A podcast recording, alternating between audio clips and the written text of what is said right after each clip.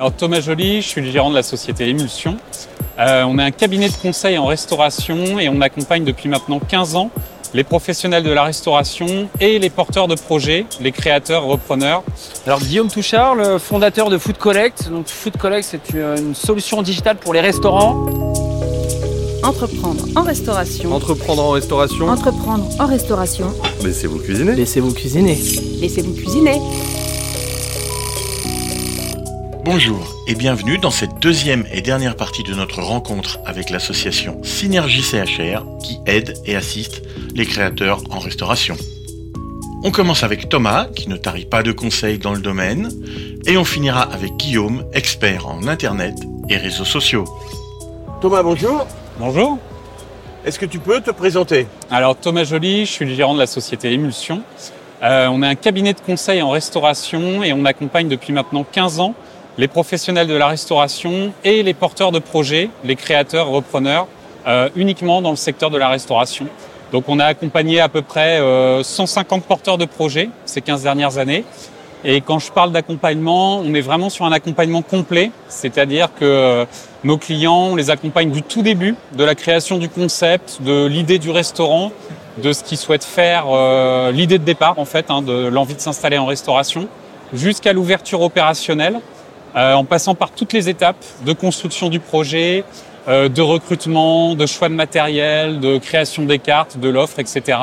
Et euh, toute la partie terrain de démarrage d'activité, de démarrage des cuisines et d'assistance à l'ouverture du restaurant. Alors, quelqu'un qui, qui a un projet, Oui. ton premier conseil, c'est lequel? Alors le premier conseil quand on démarre un projet de restaurant, c'est de savoir pourquoi on se lance dans la restauration. Alors pour ceux qui sont du métier, c'est assez simple. hein. Euh, je suis chef de cuisine, je suis responsable de salle, j'ai 10, 15, 20 ans de métier, je veux m'installer à mon compte euh, pour la première fois, donc créer ma première affaire. Donc là, bah, c'est déjà un bon élément de motivation. Il y a une connaissance du métier qui est très intéressante, évidemment. Euh, là, le point d'attention qu'il faut avoir pour les professionnels que nous on accompagne, c'est justement bah, la nouvelle casquette de gérant d'entreprise, de chef d'entreprise. Parce que quand on est salarié et même quand on est chef de cuisine ou responsable de salle, bah, il y a toujours un patron au-dessus euh, bah, qui a une ressource ou qui peut permettre de euh, faire des choix, prendre des décisions.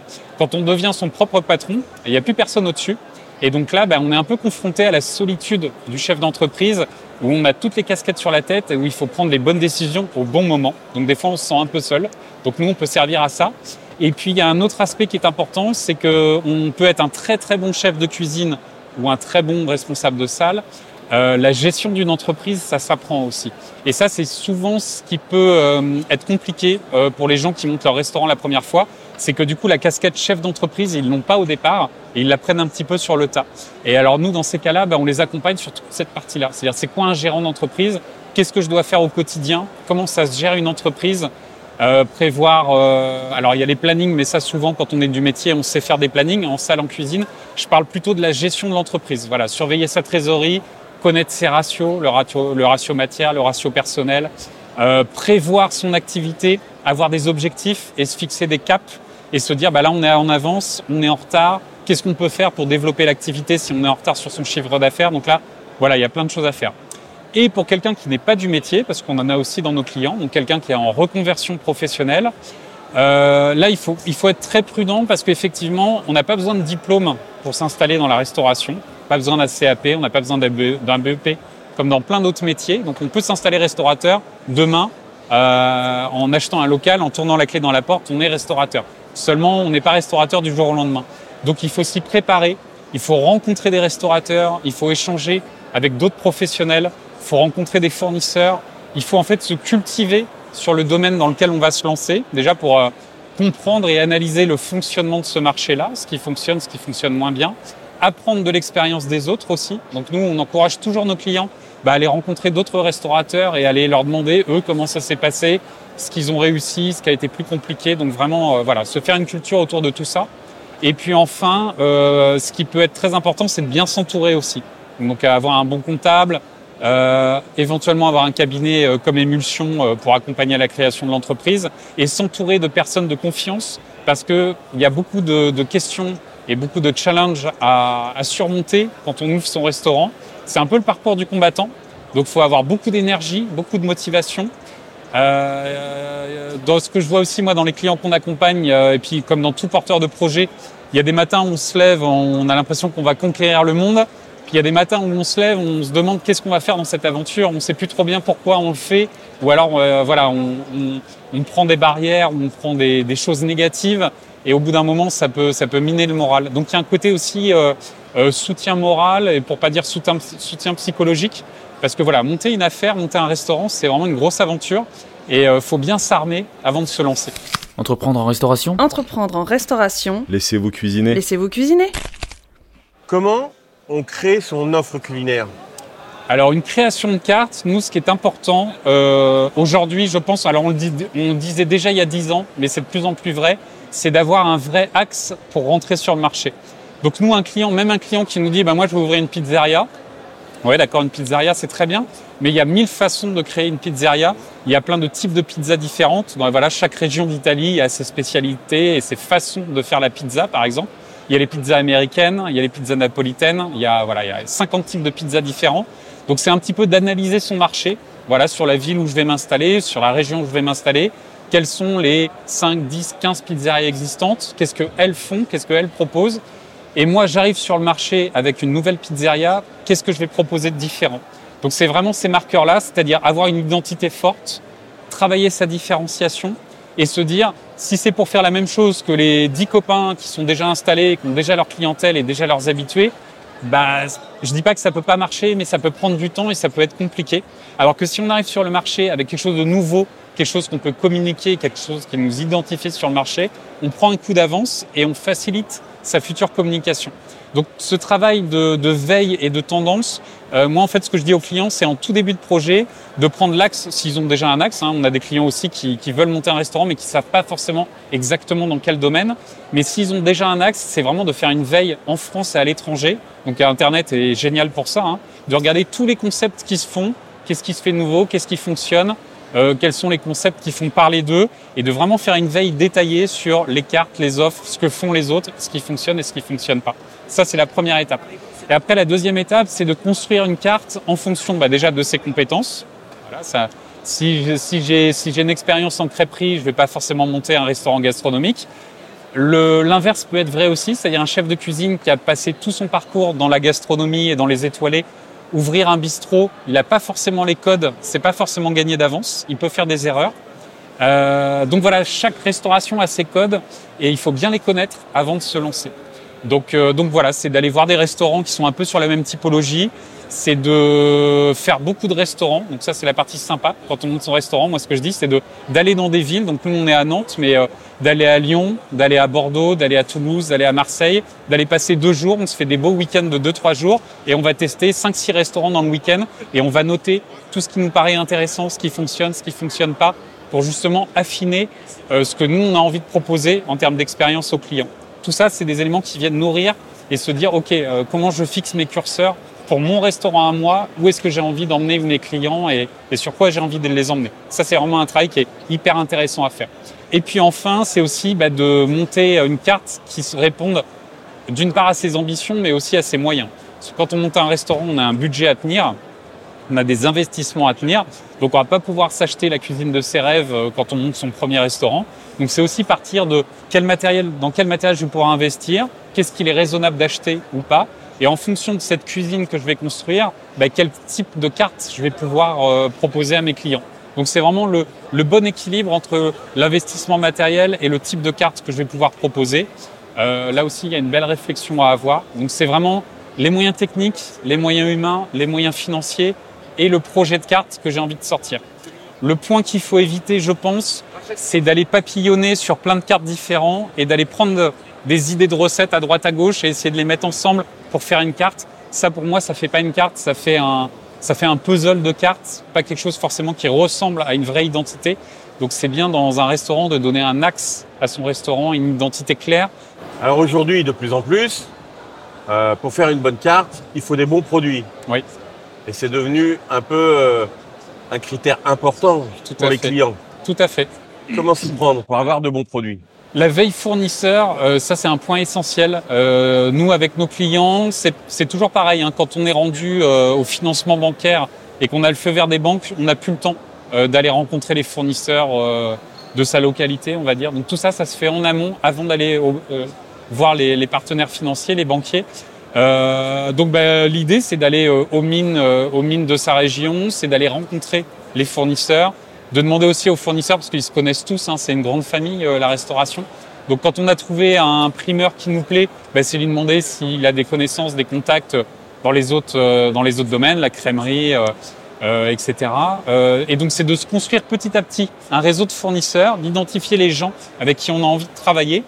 Et c'est aussi de faire la part des choses entre les gros fournisseurs généralistes et puis le petit producteur du coin euh, avec qui on a envie de travailler, mais qui va pas forcément être en capacité de four- fournir toute l'année ou de fournir dans la quantité qu'on attend.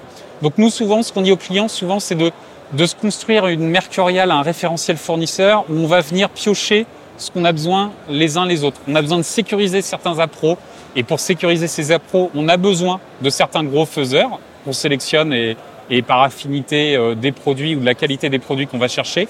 Et puis on a envie de bosser aussi avec les petits producteurs du coin et de voir avec eux, bon ben ok, là sur la saison, qu'est-ce que tu peux me fournir? Là, nous on a par exemple un restaurateur à côté de Rennes. Euh, il va chercher ses fraises chez le petit producteur d'à côté. Il a commencé comme ça. Et puis de fil en aiguille, maintenant le petit producteur, il vient le voir en début de saison ou deux trois fois par an et il voit avec lui qu'est-ce qu'il va planter pour la saison d'après. Et donc là, ils ont euh, voilà des, des vieux légumes, des légumes anciens qui travaillent ensemble. Ils travaillent les variétés. Et ce producteur-là, il cultive spécifiquement pour le restaurateur certaines variétés. Et ça, c'est génial. Ouais, c'est un vrai travail. en- C'est un vrai travail d'équipe. Et là, euh, c'est vraiment le producteur ramène une valeur ajoutée au produit. Et après, le métier du cuisinier, c'est de sublimer le produit. Euh, mais c'est vrai que aujourd'hui, une belle cuisine, une bonne cuisine, c'est d'abord un beau produit.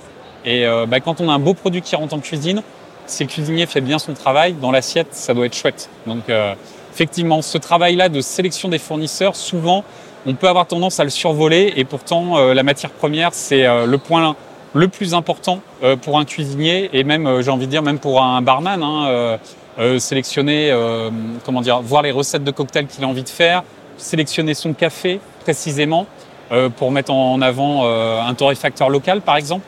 Tout ce travail-là, il est à faire en amont. Entreprendre en restauration Entreprendre en restauration, laissez-vous cuisiner. Laissez-vous cuisiner Laissez-vous cuisiner. Sur la conception de la cuisine, Oui. quels sont les, les conseils? Alors les conseils, nous, ce qu'on propose à nos clients, euh, on travaille les plans de la cuisine avec nos clients. Donc on essaye de concevoir des cuisines ergonomiques, bien pensées, et on essaye toujours de se mettre à la place du cuisinier, poste par poste, et de voir, voilà, je suis le matin sur ma mise en place, je suis à mon poste froid, je suis à mon poste légumerie, qu'est-ce que j'ai besoin d'avoir sous la main, quels sont les volumes que je vais traiter, de bien dimensionner son froid. Nous, on voit beaucoup de cuisiniers ou de, jeunes chefs qui s'installent et au bout de 2-3 mois, ils se rendent compte qu'ils n'ont pas assez de capacité en froid. Donc nous, on est toujours plutôt mieux disant. On préfère avoir un peu trop de froid euh, parce qu'on sait qu'on va s'en servir. Euh, ça permet de dresser des choses d'avance hein, quand on est sur les, sur les, sur les postes froids d'envoi. Euh, ça permet aussi peut-être des fois d'avoir des coûts chez les fournisseurs où eux, ils sont en dégagement de produits et ils vont dire, bah là, j'ai euh, 50 kilos euh, de bavettes à sortir, est-ce que tu me les prends? Et si on est capable de les prendre, bah, ça permet derrière de les stocker convenablement, mais d'avoir un coût d'achat sympa. Euh, donc euh, tout ça, ça se réfléchit et c'est vraiment de bien dimensionner son stockage déjà, la première chose, le stockage sec, le stockage positif et le stockage négatif, ça c'est le premier point. Et ensuite de bien réfléchir vraiment par poste de travail. Donc est-ce que j'ai besoin d'un poste froid, deux postes froids Mon pâtissier, si j'ai un pâtissier ou un poste pâtisserie, comment je l'installe?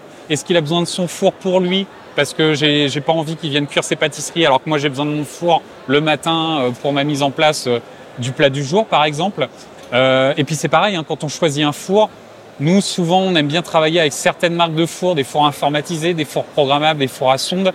Euh, tout ce qui est les cuissons sous vide, les cuissons basse température, les cuissons contrôlées, ça c'est des choses aujourd'hui euh, tous les cuisiniers euh, devraient passer à ce type de matériel-là parce qu'on gagne, on gagne en énergie, on gagne en, matière, on gagne, on gagne sur plein de postes. Donc il y a plein de, de domaines où en fait les fabricants de matériel innovent et ça rend vraiment service aux restaurateurs. Donc parfois il vaut mieux mettre 3, 4, 5 000 euros de plus sur du matériel de cuisine, mais on prend du bon matériel, on prend du matériel qui va durer dans le temps et on va prendre par exemple un four informatisé programmable parce que euh, ça va vraiment nous faire gagner du temps au quotidien et avoir une régularité euh, dans la précision de cuisson.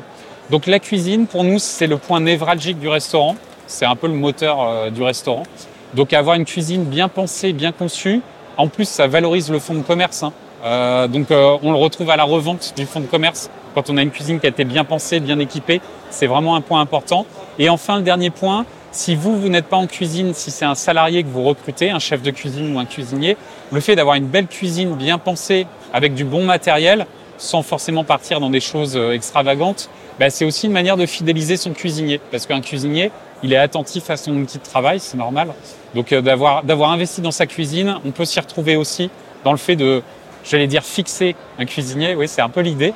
C'est de garder son cuisinier et de lui faire des conditions de travail euh, qui vont bien. Cette valeur-là, elle est aussi valable pour l'ensemble du personnel. Tout à fait, tout à fait. Alors, j'insiste dessus euh, sur la cuisine parce que le métier de la cuisine, c'est un métier à forte contrainte. hein. Euh, alors, le service aussi, mais la cuisine, il y a le bruit, il y a la chaleur, il y a, il y a les manutentions euh, de la cuisine. Donc, c'est pareil, hein, tout ce qui est manutention, il y a aujourd'hui plein de techniques qui permettent d'éviter de porter des charges trop lourdes. Il y a plein de choses qu'on met en place pour euh, soulager les cuisiniers, voilà, tant que faire se peut. Euh, sur la conception de- des bars aussi, il y a beaucoup à dire. Euh, C'est-à-dire, nous, souvent, on voit des bars qui ont été conçus par des gens qui sont pas du métier. Et bah, souvent, les bars sont mal conçus, montés à l'envers. euh, les entrées dans les bars sont pas orientées la- dans le bon sens. Euh, la visibilité sur les produits est pas souvent bonne.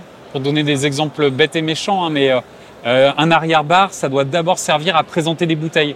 Un arrière-bar, c'est pas fait pour être rempli de verres. On n'est pas des vendeurs des verres, on est des vendeurs de boissons, on est des vendeurs de cocktails, on est des vendeurs de tout un tas de choses. Donc un arrière-bar, ça doit être mis en lumière et ça doit présenter des belles bouteilles, tant que faire se peut. On peut aussi faire tout un univers autour du café. Euh, enfin voilà, après il y a mille choses à faire, mais euh, chaque élément d'un restaurant est important, effectivement.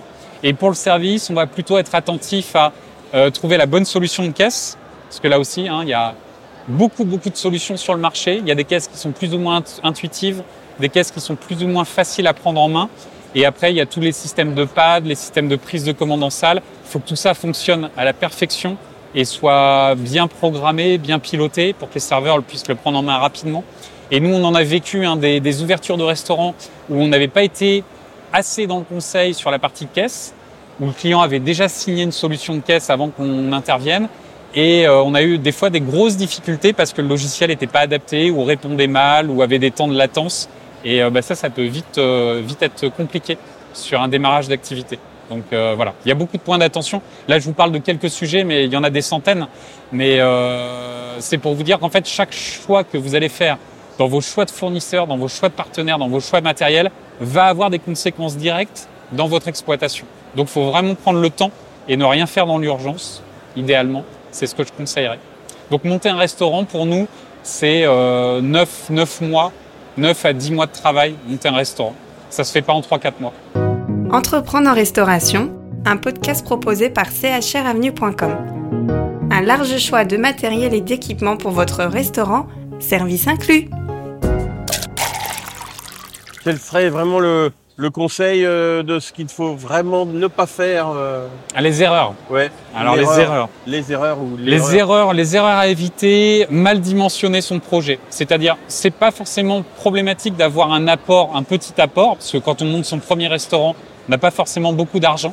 Mais par contre, si on dimensionne mal son projet, on va, voilà, j'ai un petit apport, je veux faire un restaurant quand même de moyenne taille ou un peu plus, donc je vais tout faire à l'économie, je vais faire les travaux moi-même, donc euh, je vais faire beaucoup de choses moi-même, donc je vais arriver à mon ouverture, ça fera trois mois que je serai dans le chantier, donc je vais plus voir clair, je vais être fatigué par mon chantier, et il va falloir derrière que j'ouvre un restaurant, alors qu'en fait ouvrir un restaurant, bah, c'est déjà une épreuve en soi, c'est déjà un marathon. Donc euh, mon premier conseil, ça serait ne pas s'épuiser sur son chantier et sur ses travaux avant d'arriver à son ouverture, petit 1. Euh, petit 2, c'est justement aussi bah, de mal dimensionner ses travaux et ses investissements. Donc c'est-à-dire, je vais en banque, j'obtiens mon prêt, et j'ai oublié certains investissements, euh, les travaux, j'ai pas bien fait chiffrer ou j'ai un peu survolé la chose et je suis pas assez rentré dans les détails. Résultat du compte, bah, en fait, je dois sortir de l'argent qui n'était pas prévu et j'arrive à l'ouverture de mon restaurant. Il devait me rester 10, 15 000 sur le compte pour mon fonds de roulement et au final, j'ouvre le restaurant, je suis déjà à zéro. Alors là, c'est pas bon, évidemment, parce que bah, on, on ouvre le restaurant avec du stress en plus. Euh, comment je vais payer mes salariés à la fin du mois, comment je vais payer mes fournisseurs, et on est déjà dans des contraintes financières alors qu'on devrait être euh, euh, occupé à servir ses premiers clients, à leur faire plaisir, à être dans le partage. Et on, on démarre déjà la course avec un boulet au pied. Donc euh, ça, c'est vraiment un élément clé. Le côté financier, il faut vraiment qu'il soit bien étudié et il faut qu'il soit bien dimensionné dès le départ. Et vaut mieux, si j'ai pas beaucoup d'apports, ouvrir une petite affaire qu'on va exploiter pendant 3-4 ans et rebondir derrière sur une affaire plus grosse, plutôt que d'essayer de sauter une étape, de faire les choses à moitié et au final bah, de s'épuiser dans un restaurant pendant 2-3 ans qui va vivoter, qui va jamais trouver sa clientèle ou qui va jamais trouver vraiment son point de rentabilité. Euh, des fois, il vaut mieux une petite affaire ou des fois même il vaut mieux s'installer euh, en ruralité ou dans un petit village où il y a une vraie demande plutôt qu'un petit restaurant en centre-ville de Nantes qui va être dans une rue pas passante et en dehors du flux et on aura payé le fond pas cher. Oui, mais on l'a payé pas cher parce qu'au final, il n'y a pas de, vous voyez ce que je veux dire? Il n'y a pas de rentabilité, il n'y a pas de clientèle. Donc ça, c'est vraiment des choses à prendre euh, avec des grosses pincettes et à se poser les bonnes questions. Eh ben Thomas, merci. Ah, merci j'espère que tous ces conseils seront bien utiles pour les futurs euh, créateurs ou repreneurs. J'espère également. Entreprendre en restauration, Entreprendre en restauration, Laissez-vous cuisiner. laissez-vous cuisiner. Guillaume, bonjour. Bonjour. Est-ce que tu peux te présenter? Alors Guillaume Touchard, le fondateur de Food Collect. Donc Food Collect, c'est une, solution digitale pour les restaurants. Euh, donc on fait plusieurs choses. On fait euh, donc c'est un site internet, un menu en ligne avec différentes fonctionnalités comme le module de réservation de table. Il y a un click and collect. Et puis sur Nantes, on a développé euh, un compte Instagram qui s'appelle les recettes nantaises. Donc c'est des petites vidéos, euh, euh, des petits réels. On va euh, dans les restaurants, découvrir les restaurants. On fait des petites vidéos gratuites. Au sein de Synergie CHR, quel est ton domaine d'expertise? Mon domaine d'expertise, c'est toutes les questions digitales et communication, euh, que ce soit euh, donc euh, site internet, euh, les réseaux sociaux et aussi euh, tout ce qui est euh, le référencement Google. Pour un créateur de restaurant, quels sont tes conseils? Bah, Il y a un triptyque à ne pas louper. Euh, ça va être euh, aujourd'hui de, de créer euh, bah, un site internet, hein, très clairement, réserver son nom de domaine si on a le nom de son restaurant. Euh, un site internet menu en ligne, hein, paramétrable, parce que c'est vrai qu'on a, on a pu se rendre compte qu'il y a plein de solutions et aujourd'hui, le restaurateur n'a pas souvent la main sur son menu. Euh, c'est vrai que l'avantage, c'est euh, si les équipes ont la main pour tout modifier, mettre euh, en temps réel, euh, mettre à jour s'il y a une rupture de stock, euh, modifier les prix, euh, rajouter une catégorie. Ça, tout ça, c'est possible. Euh, Il y a du click and collect aussi. Pour quelqu'un qui n'y connaît rien Ouais. et qui n'a pas envie de mettre les mains euh, là-dedans, qu'est-ce que tu conseilles? Alors, ce que je conseille, bah, donc déjà, c'est le site internet euh, dans un premier temps, le créer. Après, ça va être de créer aussi sa fiche Google. Ça, c'est très important. Euh, créer sa fiche Google, euh, mettre à jour en fait toutes les fonctionnalités de la fiche Google. Euh, il y a énormément de fonctionnalités, des catégories à, à remplir. Google, l'algorithme Google va référencer, récompenser plutôt les, les bons élèves. Donc, plus vous allez euh, euh, jouer avec ces fonctionnalités, meilleure sera votre visibilité. Il va falloir générer un maximum d'avis euh, euh, Google. Ça, c'est un peu la clé. hein. Ça, ça va augmenter euh, de 45% en fait la, la performance de votre établissement, les avis Google. Il faut savoir aussi que 9 Français sur 10 aujourd'hui consultent en fait la fiche Google euh, des établissements avant de rentrer dans un restaurant. Donc c'est un peu la, porte d'entrée euh, euh, pour les clients avant de rentrer bah, dans, l'établissement.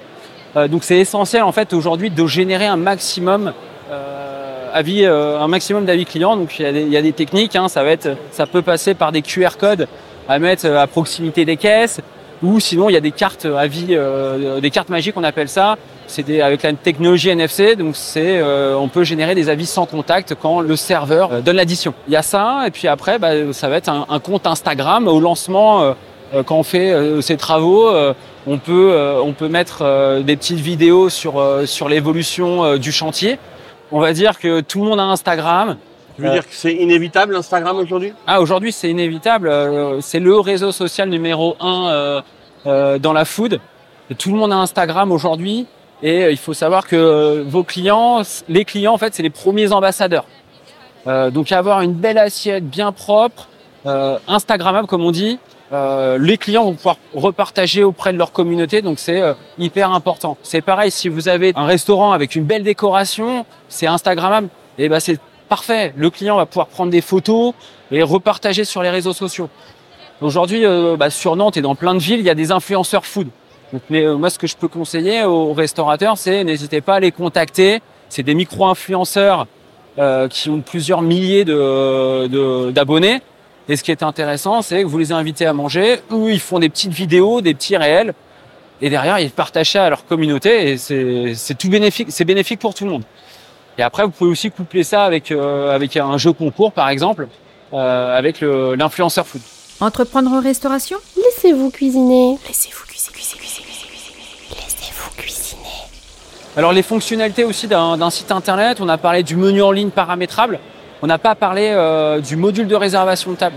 Donc le module de réservation de table, donc ça a apparu euh, voilà avec l'émergence de euh, de Doctolib, toutes ces toutes ces startups. Euh, maintenant très clairement, on est une nouvelle génération, on n'a pas envie d'attendre.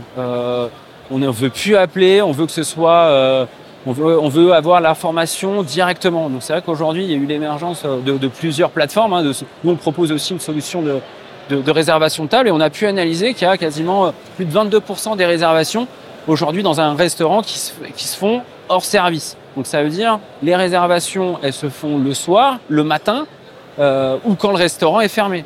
Donc c'est vrai que pour le restaurateur, ça lui permet bah, d'augmenter son activité considérablement. Donc pour moi aujourd'hui, c'est un prérequis, que ce soit euh, d'avoir en fait un, un module de réservation de table, parce que ça lui permet d'augmenter un son activité, sa visibilité, et puis parfois ça, ça aussi, ça évite euh, les no-shows. Donc les no-shows, euh, parce qu'on peut mettre des acomptes. Quel est le principal conseil de ce qu'il ne faut pas faire en termes de communication? Sur un site internet menu en ligne, ce qu'il faut pas faire, c'est euh, d'avoir un site avec des photos de, de très mauvaise qualité. Ça, je, je déconseille. Il faut savoir que le site internet, c'est la vitrine de votre restaurant. Si vous, vous faites appel à un, un photographe euh, officiel, et ben derrière, en fait, c'est votre communication, c'est la vitrine. Donc, il faut, il faut que ce soit le reflet en fait de, ce qu'il y a dans, dans votre restaurant. Donc, moi, ce que je recommande, c'est vraiment euh, mettre le paquet sur la communication, sur des belles photos. Ce qu'il ne faut pas faire, bah, c'est pareil. C'est si vous allez sur un site internet, le menu n'est pas à jour, euh, les photos sont pas à jour, les prix sont pas à jour, vous allez avoir un client frustré. Il va rentrer dans votre restaurant. Ah, vous avez pu euh, cette blanquette de veau. Ah, je, la voulais absolument. euh, voilà, c'est hyper important aujourd'hui d'avoir une communication, euh, que ce soit sur Internet ou au restaurant, exactement la même. Après, ça va être la fiche Google My Business. Il faut, il faut qu'elle soit actualisée. C'est un peu pareil que le site Internet. hein, il faut mettre à jour les, horaires, surtout sur les jours fériés. Parfois, il y a des jours. Là, il y a bientôt un jour férié. euh, Google envoie euh, une alerte sur les jours fériés. Il faut valider en fait. Si vous ne validez pas, on ne sait pas que votre établissement est ouvert ou fermé. Euh, et puis, bah, n'hésitez pas à répondre à tous les avis, tous les avis positifs, négatifs, avec des mots-clés. Ça vous permettra d'augmenter en visibilité. Parce qu'aujourd'hui, bah, le client, il va taper des mots-clés sur Google pour vous trouver. Il va taper, par exemple, restaurant italien Nantes, pizzeria Nantes. Donc, si avec ces mots-clés, en fait, vous les rajoutez dans les avis Google, eh ben, ça vous permettra d'augmenter en visibilité. Et l'objectif, bah, c'est d'être numéro un sur Google quand on va taper euh, restaurant Nantes, par exemple. Troisième euh, conseil que je peux donner, euh, qu'il faut pas faire euh, sur Instagram, c'est d'avoir un compte Instagram avec, euh, pareil, des photos de, de mauvaise qualité, des horaires, euh, pas de site internet. Vaut mieux ne pas avoir Instagram que euh, mettre un compte Instagram avec des mauvaises informations, de mauvaises photos, euh, pas de pas de lien. C'est simple d'avoir aujourd'hui un compte Instagram, mais faites des belles photos, euh, c'est ce que je recommande. Eh bien, merci. Merci Et à toi. J'espère que tous ces conseils euh, serviront. Bah ouais, n'hésitez pas en tout cas à nous contacter si vous avez besoin. Euh, On est là aussi pour, euh, pour conseiller les, les restaurateurs, futurs restaurateurs. Et puis euh, à très bientôt.